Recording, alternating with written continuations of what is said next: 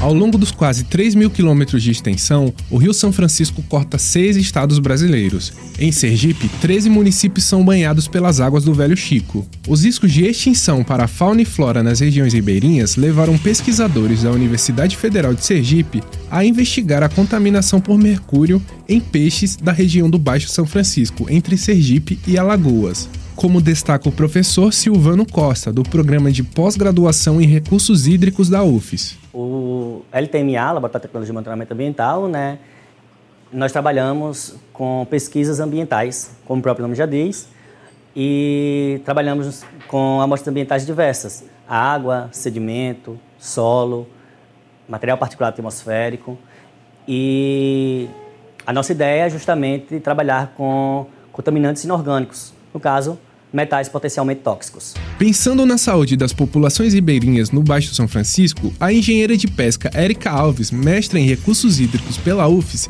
decidiu investigar os peixes da região. O meu trabalho se pensou a partir de vendo de todas as problemáticas que vêm acontecendo no Rio São Francisco. Então, desde a retirada da vegetação nativa, né, a destruição das lagoas marginais, que são essenciais para a reprodução de, de peixes reofílicos e de peixes nativos, e também por fazer parte de uma família que tem pescadores. Com a ajuda de pescadores da região, os pesquisadores coletaram 1.606 peixes de 25 espécies diferentes durante os períodos de seca e chuva. A pesquisadora realizou o trabalho na extensão do Rio São Francisco que divide os municípios de Propriá, em Sergipe, e Porto Real do Colégio, em Alagoas. Após a coleta né, desses peixes, eles foram levados para o laboratório, onde lá ocorreu o procedimento de identificação das espécies e a biometria, que é, foi aferido o peso corporal e o comprimento total. Após isso, foi feita a retirada do tecido muscular. A escolha do músculo é porque é uma, considerada uma, uma das partes comestível. Então, como a gente queria fazer uma comparação que é ligado, porque quem sobrevive lá é, nessas regiões ribeirinhas, é, eles pegam os peixes tanto para se alimentar como para comercializar. Então, a gente precisou pegar uma parte que fosse comestível, né, para fazer essa análise da taxa de quociente de risco. As espécies foram coletadas após o cadastro no Sistema de Autorização e Informação em Biodiversidade do ICMBio e no Sistema Nacional de Gestão do Patrimônio Genético e do Conhecimento Tradicional, associado do Ministério do Meio Ambiente. As análises químicas ocorreram no Centro de Recursos Pesqueiros da Companhia de Desenvolvimento do Vale do São Francisco, a Codevasf. Os resultados, segundo a engenheira de pesca, revelam que, a princípio, o nível de mercúrio encontrado nos peixes está dentro dos limites permitidos pela legislação.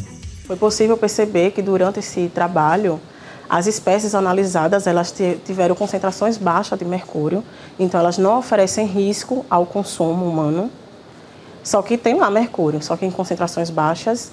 É, foi possível perceber também que as espécies nativas que tinham valor comercial elas apareceram pouco na captura e foram substituídas por espécies nativas que não têm valor comercial, então isso acaba impactando de forma direta né, aquela comunidade que sobrevive da pesca. Ainda que o mercúrio encontrado nos peixes não ofereça risco para o consumo humano, os pesquisadores chamam a atenção para as espécies com maiores níveis de concentração do metal no Baixo São Francisco, entre elas o lambiá, a pirambeba e a piaba verde. A espécie que mais apresentou, tanto no período seco como no período chuvoso, foi a lambiá, que é conhecida também como peixe-cachorro, que é uma espécie carnívora, e essa tendência já é esperada, porque ela se alimenta de outros peixes que já estejam contaminados. E o mercúrio ele vai se transpor em toda a cadeia alimentar, né? Porque além de identificarmos contaminantes, que foi o mercúrio nesse caso, né, nós temos a relação entre o surgimento de novas espécies, o surgimento de espécies, né, a, a inclusão de espécies, novas espécies no Baixo São Francisco e a extinção de algumas, ou seja, o desaparecimento, né? E essa relação acho que já dá uma é uma boa resposta à sociedade.